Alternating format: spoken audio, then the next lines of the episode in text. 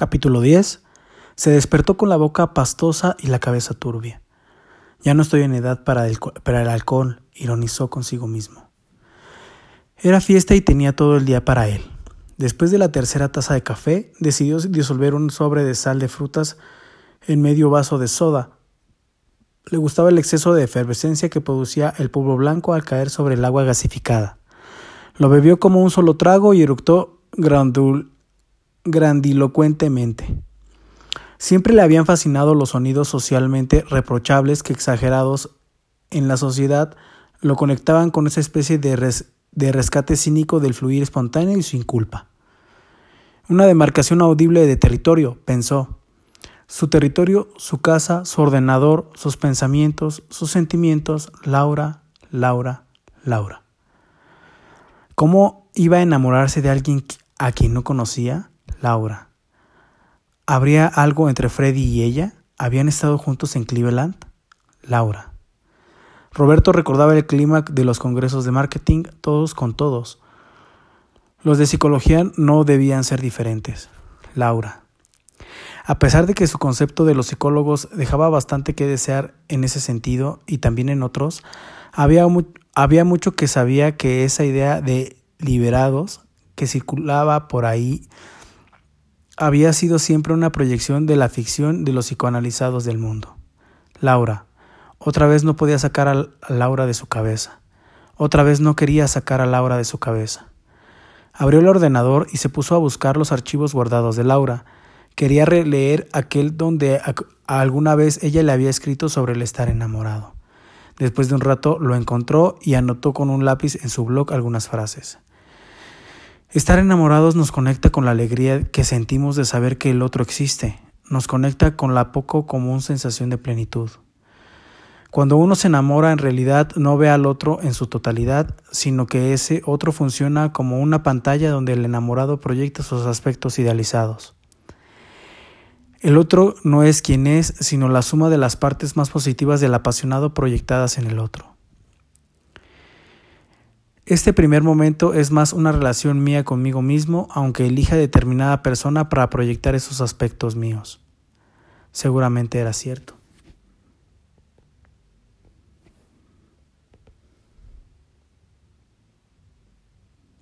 ¿Y qué? ¿Debemos privarnos de la maravillosa sensación de estar enamorados solo porque más o menos pronto terminará? ¿Debemos descartar la pasión y reemplazarla por el sesudo y ahora pensaba absurdo análisis intelectual de la psicología del mundo? En todo caso, él pensaba justamente lo contrario. Lo efímero del enamoramiento es una poderosa razón para disfrutarlo intensamente. Laura, ¿qué estaría haciendo? ¿Trabajando en día festivo? ¿Atendiendo a un paciente de urgencia? ¿Leyendo material para el libro? ¿Corriendo por la costa del río? ¿Escribiendo un email para él? ¿Para él? Recordó que los mails de Laura no eran para él, sino eran para Freddy. Se sintió bastante molesto. Se conectó. Hola Rofrago, tiene cuatro mensajes nuevos. Auditment arroba usacom, asunto aceptación de propuesta publicitaria. Bravo. Joshua asunto reclamo noticias. Debería sentarse hoy mismo. Intermedical asunto respondiendo a su solicitud. Abrió el tercero. Estimado doctor Derry, doctor Day, Day, Day, Day, estimado doctor Day, lamentamos la tardanza en hacerle llegar esta respuesta. Como usted comprenderá, el Consejo tiene cientos de asuntos en espera y cada carpeta es analizada y resuelta por riguroso turno de, llegada. De todas maneras, nos es grato comunicarle que se ha decidido dar, dar, curso a su solicitud y esperamos su confirmación para instrumentar las formas necesarias para su concreción. Atentamente, doctor Néstor Farías, presidente. Así que ese era su apellido, Day. Roberto se quedó un buen rato frente a la pantalla. Al cabo de un rato levantó la vista y se miró en el espejo colgado en la pared lateral. Se vio cara de chico travieso, sonrió y el gesto se vio diabólico. Apretó el botón de responder al remitente.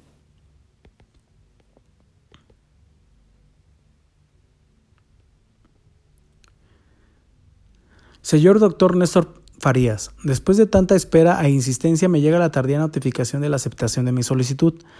Creo que no me equivoco al asegurar que el mundo en el que vivimos no puede seguir tolerando la burocracia anacrónica de los consejos dilatorios de las decisiones importantes. Entiendo que es mi deber ético mostrar mi indignación y, y ser fiel a mis principios. Por eso me dirijo, me dirijo a usted para hacerle saber que rechazo su nota y retiro la solicitud que oportunamente envié.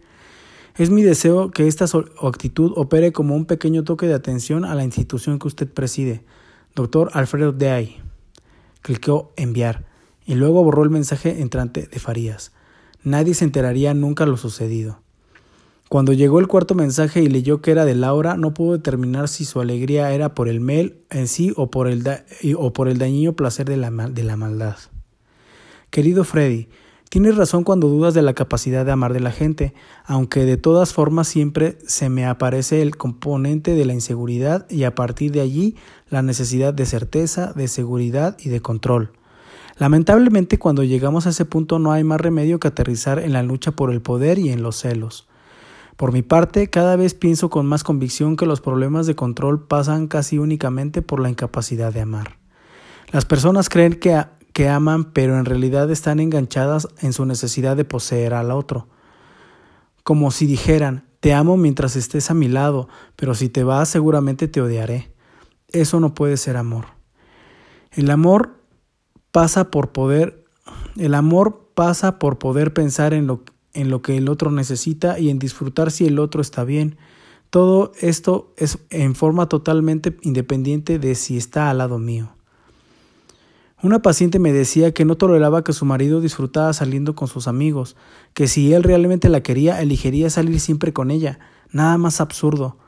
Yo creo que si ella lo quisiera verdaderamente a él, se, se alegraría de saber que puede disfrutar de una salida con amigos. Yo intentaba mostrarle que lo que ella sentía era más necesidad de poseerlo que amor, y ella se enojaba conmigo.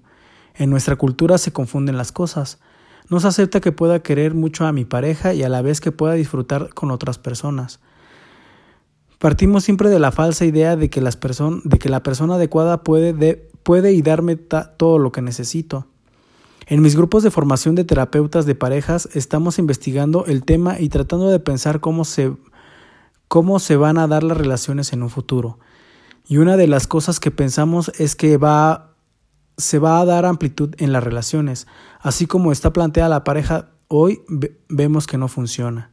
Mi amigo Norberto me decía que él estaba seguro de que, un, de que en un futuro se iba a aceptar más la posibilidad de tener encuentros íntimos con varias personas aceptaremos en última instancia lo que es obvio, que en realidad si podemos amar a varias personas a la vez, aunque nos relacionemos con ellas de diferentes maneras. Nosotros como terapeutas sabemos cómo funcionan los amantes en las supuestas relaciones monogámicas de hoy. Es probable que nuestros lectores se horroricen al leer esto, pero no es cuestión de decidir si está bien o mal, solo describo lo que veo, lo que en realidad ocurre más allá de lo que queremos que ocurra. ¿Por qué no empezar a cambiar la mentalidad y validar lo que se da en lugar de seguir intentando relaciones imposibles?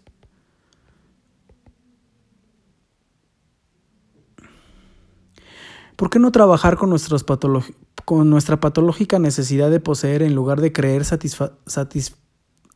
sofisticados métodos de control sobre nuestra pareja?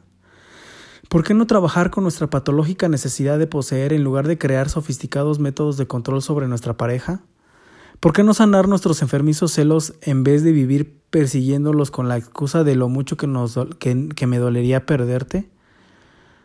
Creo hablar en nombre de, de, los dos si digo que los celos siempre son, siempre, un síntoma neurótico, una expresión de nuestros aspectos más oscuros. Celar es cegar la creencia de de que mi amado le da a otra persona lo que solamente yo tengo derecho a recibir de él. O como dice Ambrose Bierce en su Diccionario del Diablo, celar es temer perder a alguien que si uno perdiera por lo que teme perderlo, no valdría la pena haberlo conservado. Hay que trabajar más en obtener el vínculo que, deseo tener con mi amado que en censurar y controlar sus otras relaciones. A ver otra vez.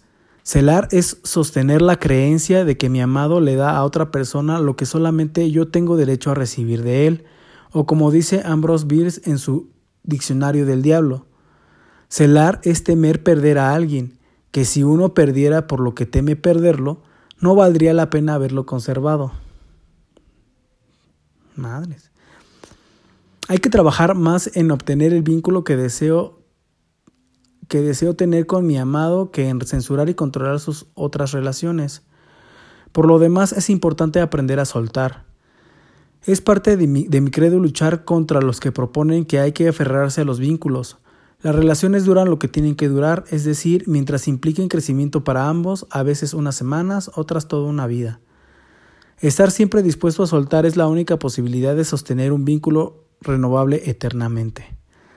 ¿Cuántas veces soltamos el proyecto del libro y sin embargo aquí estamos, cada vez más cerca de publicarlo? Lau. Los cielos. Eso era eso era, estaba celoso, celoso de Freddy, de Carlos, de los pacientes de Laura, de sus hijos, de todos. Celoso, qué estupidez. Sí, estupidez, neurosis o enfermedad. Estaba celoso. Por una vez Roberto se dio cuenta de que no iba a estar de acuerdo con Laura. ¿Qué significaba esa apertura absurda de validar? ¿Por qué razón había que validar el derecho de, de ese idiota tenía en esta relación con Laura? Por una vez Roberto se dio cuenta de que no iba a estar de acuerdo con Laura. ¿Qué significaba esa apertura absurda de validar? ¿Por qué razón había que validar el derecho que ese idiota tenía a esta relación con Laura? ¿No era justo que Alfredo siguiera recibiendo los halagos y los mensajes que no merecía? Después de todo, si no hubiera sido por Roberto, Laura hacía rato que habría abandonado el proyecto. Él debía hacer algo al respecto, pero ¿qué? ¿Y sí? ¿Por qué no? Roberto hizo clic en contestar. Querida Lau, me encantó tu mail sobre los celos. Creo que pensaré un poco sobre algunas cosas y te las mandé, daré en cuanto pueda. Estoy saliendo para Uruguay y tengo varios viajes pendientes. Como no quiero perder contacto con vos y tus mails, te pido que desde ahora en adelante me escribes a esta dirección trevor.hotmail.com porque me es más fácil entrar desde mi lap. Te mando un beso, Freddy. Apretó enviar y se tiró hacia atrás de la silla. Jaque mate, pensó Roberto. El miércoles por la noche llegó el primer mensaje a Trevor hotmail, era de Freddy.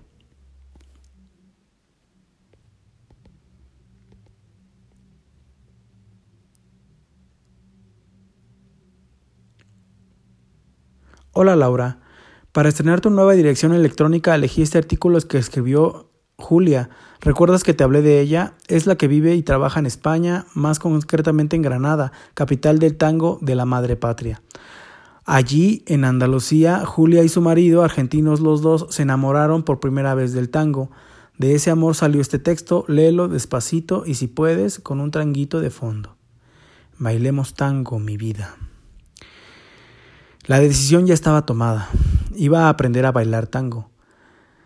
Es más, tenía que aprender a bailar tango. Y esta vez sí que iba a poner todo el empeño escatimado en tantos años de infructuosos intentos desde los primeros balbuceos con mi padre hasta aquellas tentativas fugaces, pero llana de vana ilusión, emprendida con la ayuda de abnegados voluntarios que alguna vez encontré en el camino. Y con esta vez estaba realmente dispuesta a llegar hasta el final, lo primero que tenía que hacer era tomar clases como Dios manda, es decir, con profesor y todo. Así que llena de buena voluntad, encaramada en mis zapatos de tacón, embutida en una falda acorde con las circunstancias y con la mejor de mis, de mis sonrisas en el rostro, me planté en aquella sala de baile que tanto me habían recomendado mis amigas. Pero claro, como es imposible tanta dicha, como tanta perfección nos está prohibida, como siempre, faltaba algo. Miré, remiré y, por más que busqué, me encontré con de nuevo con la eterna verdad delante de mis narices, Solo había cuatro hombres para veinticinco mujeres. Como con todo y con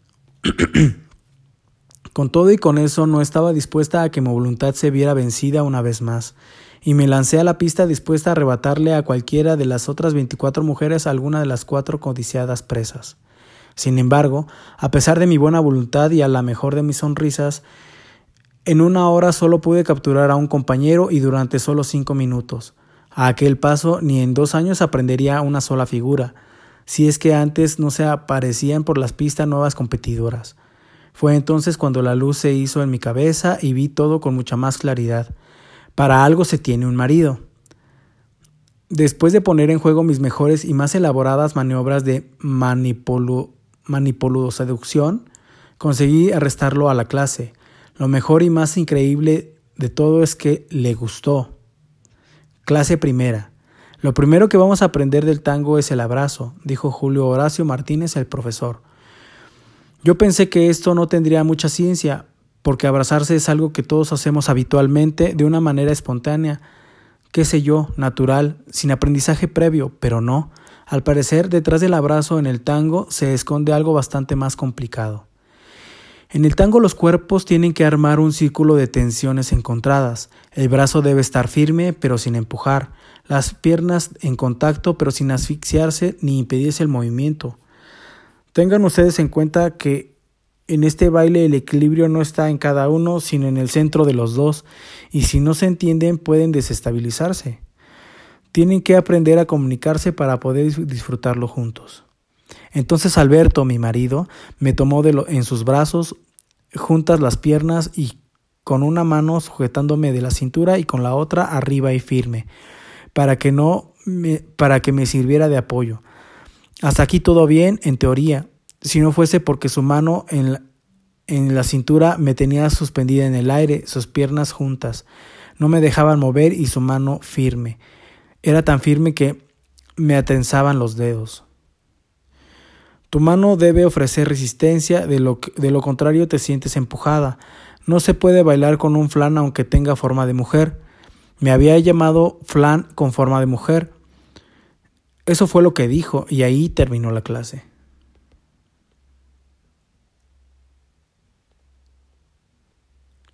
Clase segunda. Hoy aprenderemos el paso básico, que son ocho compases. Ven, 1, 2, 3, 4, 5. Y en el quinto la mujer debe tener el peso del cuerpo en el, pie derecho y entonces con ese mismo pie y cambiando el peso, ella sale hacia atrás y seguimos 6, 7 y 8. ¿Entendieron? Dijimos que sí, no sin ciertos reparos y empezamos a bailar 1, 2, 3, 4, 5, 1, 2, 3, 4, 5, 1, 2, 3, 4, 5. Nada, no había manera. Alberto estaba empeñado en que yo hiciera el sexto con el pie izquierdo, que no quería entender que lo tenía cruzado por delante. Me estás atropellando. No, eres tú la que no retrocedes. Pero, ¿cómo quieres que retroceda si tengo el pie en el aire? Pues los demás lo hacen. Los demás lo hacen porque los demás lo marcan bien. Alberto, se acercó el profesor, tenés que tener en cuenta dónde tiene ella el peso del cuerpo. Si no lo haces, ella no puede salir. Mira, 1, 2, 3, 4, 5, 6, 7 y 8. ¿Viste? Qué lindo era bailar con alguien que, que me entendía. Reconocí que con Alberto me sentía impotente. Me echaba a mí la culpa de sus limitaciones y no quería darse cuenta de que era totalmente imposible seguirlo. Clase tercera. Hoy trabajaremos las articulaciones del paso básico. En el 8 hay dos tiempos, uno de entrada y uno de salida, tanto en el hombre como en, en, la mujer. Se hacen alrededor de la pareja. El hombre puede optar por darle solo el espacio o acompañar su movimiento.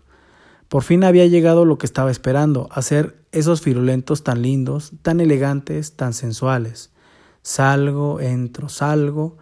¿Qué pasa? De pronto estamos haciendo fuerza por no caernos, a cuatro metros uno del otro y las lenguas de la elegancia y sensualidad soñadas. ¿Qué están haciendo? Se acerca Julio desorbitado. Está... Queremos bailar tango y están haciendo una lucha de sumo. Alberto, vení. Ahora yo tomaré el lugar de tu pareja y te muestro qué haces, ¿ves? Si vos no me das espacio suficiente, yo me voy a tomar, yo me lo voy a tomar de todos modos, aunque sea alejándome. Madres. ¿Qué, están haciendo? Se acerca Julio desorbitado. Queremos bailar tango y están haciendo una lucha de sumo. Alberto, vení. Ahora yo tomaré el lugar de tu pareja y te muestro qué, qué haces. ¿Ves? Si vos no me das espacio suficiente, yo me lo voy a tomar de todos modos, aunque sea alejándome. Madres. Clase cuarta.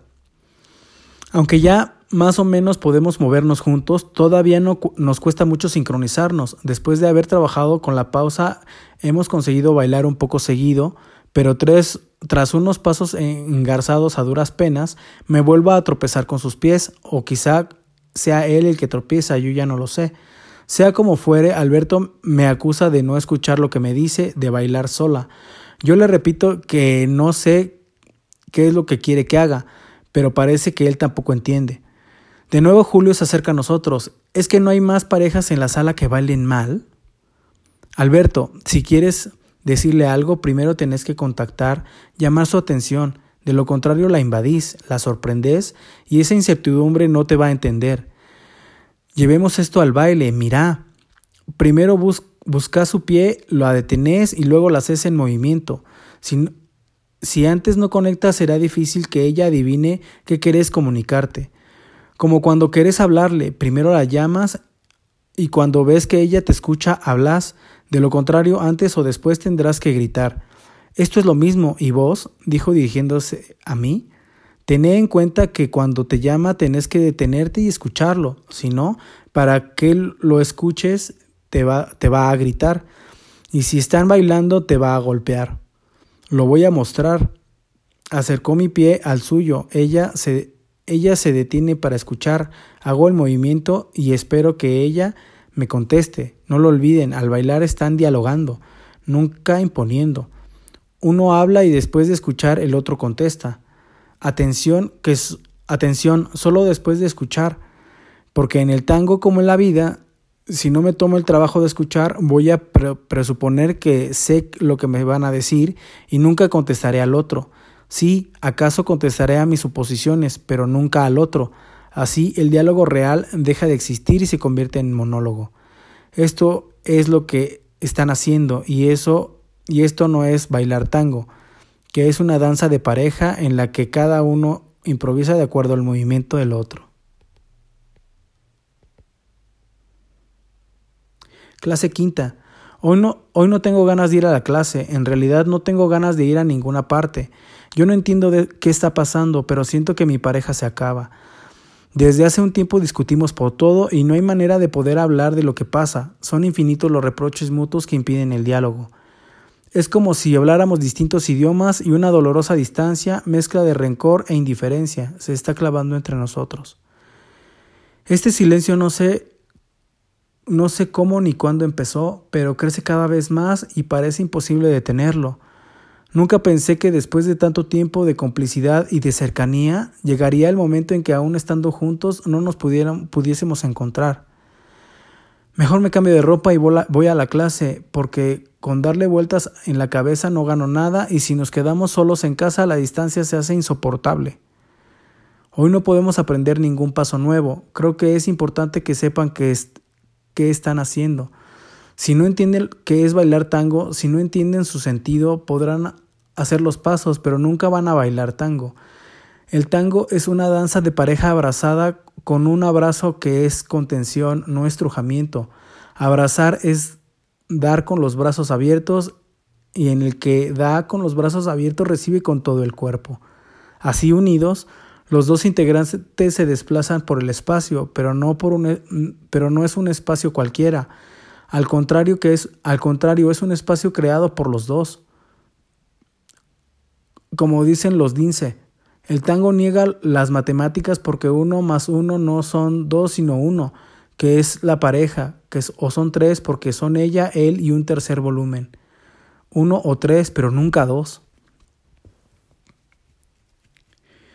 Es un verdadero diálogo corporal y amoroso, donde los dos manejan la, autodeterminación y donde también hay momentos de silencio. Un silencio necesariamente forma parte del diálogo que lo enriquece si quieren, pero nunca lo anula. Ese diálogo los dos pueden proponer porque aunque uno tome la iniciativa del primer movimiento, de acuerdo a cómo sea la respuesta, ya sea por velocidad, amplitud o dirección, es el siguiente movimiento. Por eso hay que aprender a vivir el error como posibilidad de enriquecimiento. Si esto no hubiese sido así, el tango no existiría. No deben enojarse ante un fallo. Busquen el contacto con el otro e intenten crear juntos. Finalmente el tango también es una forma de autoconocimiento, porque así como en nuestra vida de relación, ya sea como amigo, amante, padre, conozco mi calidad de, de tal a partir del otro. En el tango puedo ser un protector o un protegido, un dominado o un dominador.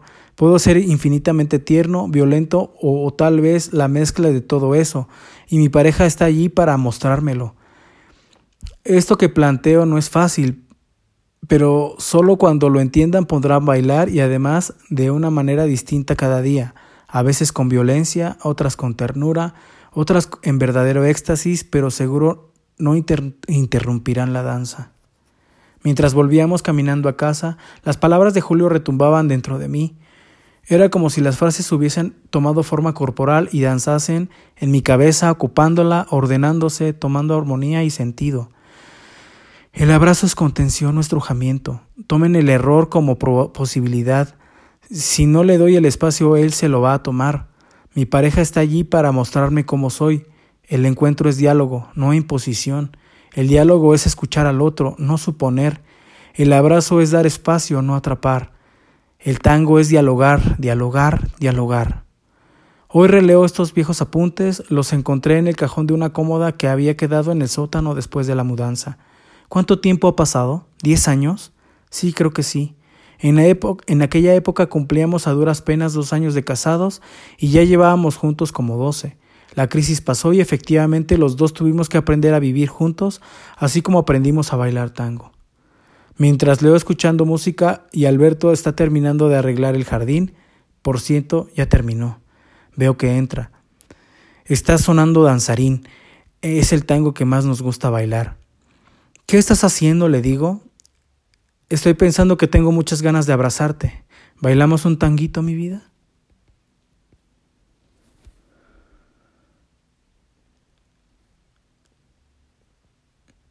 Licenciada Julia Anasópulo García. ¿No te parece una joyita?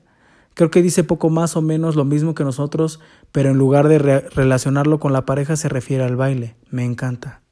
¿Lo incluimos en el libro? Besos. Freddy. A Roberto le encantó el planteamiento y hasta pudo prescindir de que el texto viniera de Freddy. Subió el cursor hacia el comando edición y puso la opción seleccionar todo. Luego copió en una hoja nueva en su procesador y eliminó la última parte del mensaje. En lugar de la despedida de Freddy, Roberto escribió, ¿No te parece una joyita? Me parecía que cuando lo estaba leyendo que hablaban de ti y de mí. Sentía que describía nuestro encuentro y que en lugar de, de, vincularlo con una relación entre dos adultos que se conocen y se quieren, se refería al baile. Me encanta. También nosotros aprendimos a danzar juntos a lo largo de esa danza que es escribir este libro. También nosotros, creo, debimos aprender a abrazarnos, a contenernos, a no empujarnos, a no atropellarnos. También nosotros podemos seguir aprendiendo a bailar juntos. ¿Me acompañas en este tango? Te mando un beso y un abrazo a Rabaleros. Freddy. Revisó lo escrito, lo recortó y lo pegó en el mail con el título Tango.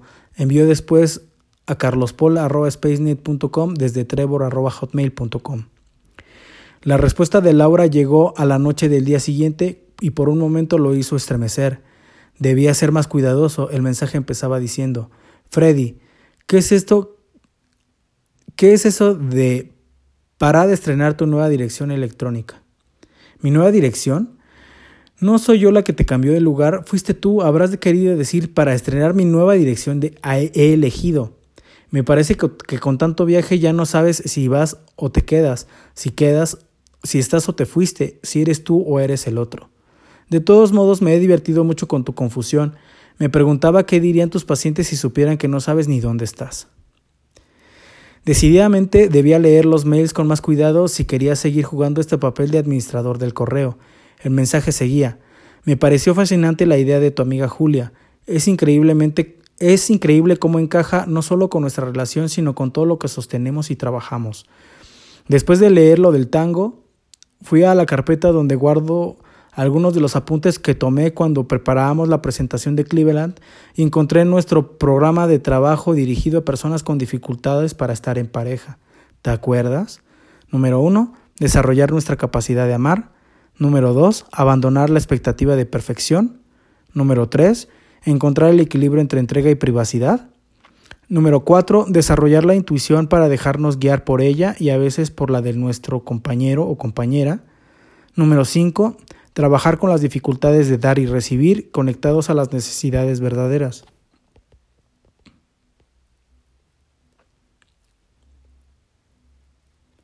Número 6. Privilegiar los mensajes del cuerpo, las situaciones placenteras frente a las ideas de lo que está bien. Número 7. Trabajar honestamente para ver hasta qué punto estamos dispuestos a dar lo que tenemos aunque nos cueste y no solo lo que nos sobra, a ceder espacio y tiempo para la relación, a dejar el centro absoluto del universo. ¿Te das cuenta? Es lo mismo. Estoy muy empecinada y muy feliz. Te quiero mucho. Besos a Julia cuando, la, cuando le escribas. Laura. Roberto bajó el mensaje a su procesador y quitó la primera parte del texto. Antes de reenviarlo borró el, final de Te quiero mucho y después también eliminó el y muy feliz. Había decidido que algunas palabras de Laura las iba a reservar solo para sí. Toda esa noche y gran parte del día siguiente estuvo reflexionando acerca del papel de esta situación que esta situación le otorgaba. Se encontró pensando que los usos de la relación entre Laura y Freddy, esta casilla intermediaria funcionaba como un dios del infinito poder. A su antojo, Trevor podía cambiar, agregar, quitar, producir y distorsionar la información que cada uno recibía y de alguna manera manipular ciertas respuestas, pensamientos y acciones que sin que ellos siquiera se enteraran. A pesar de lo que cualquiera pudiera pensar, no era su intención hacer daño. Con respecto a Freddy, porque la jugada con Farías había sido suficientemente malvada como para canalizar toda su bronca, de hecho, ya se estaba arrepintiendo un poco, y con respecto a Laura, porque su único deseo era no perder contacto con ella. Trevor era solamente la única forma de segura de mantener esta, esa relación con Laura.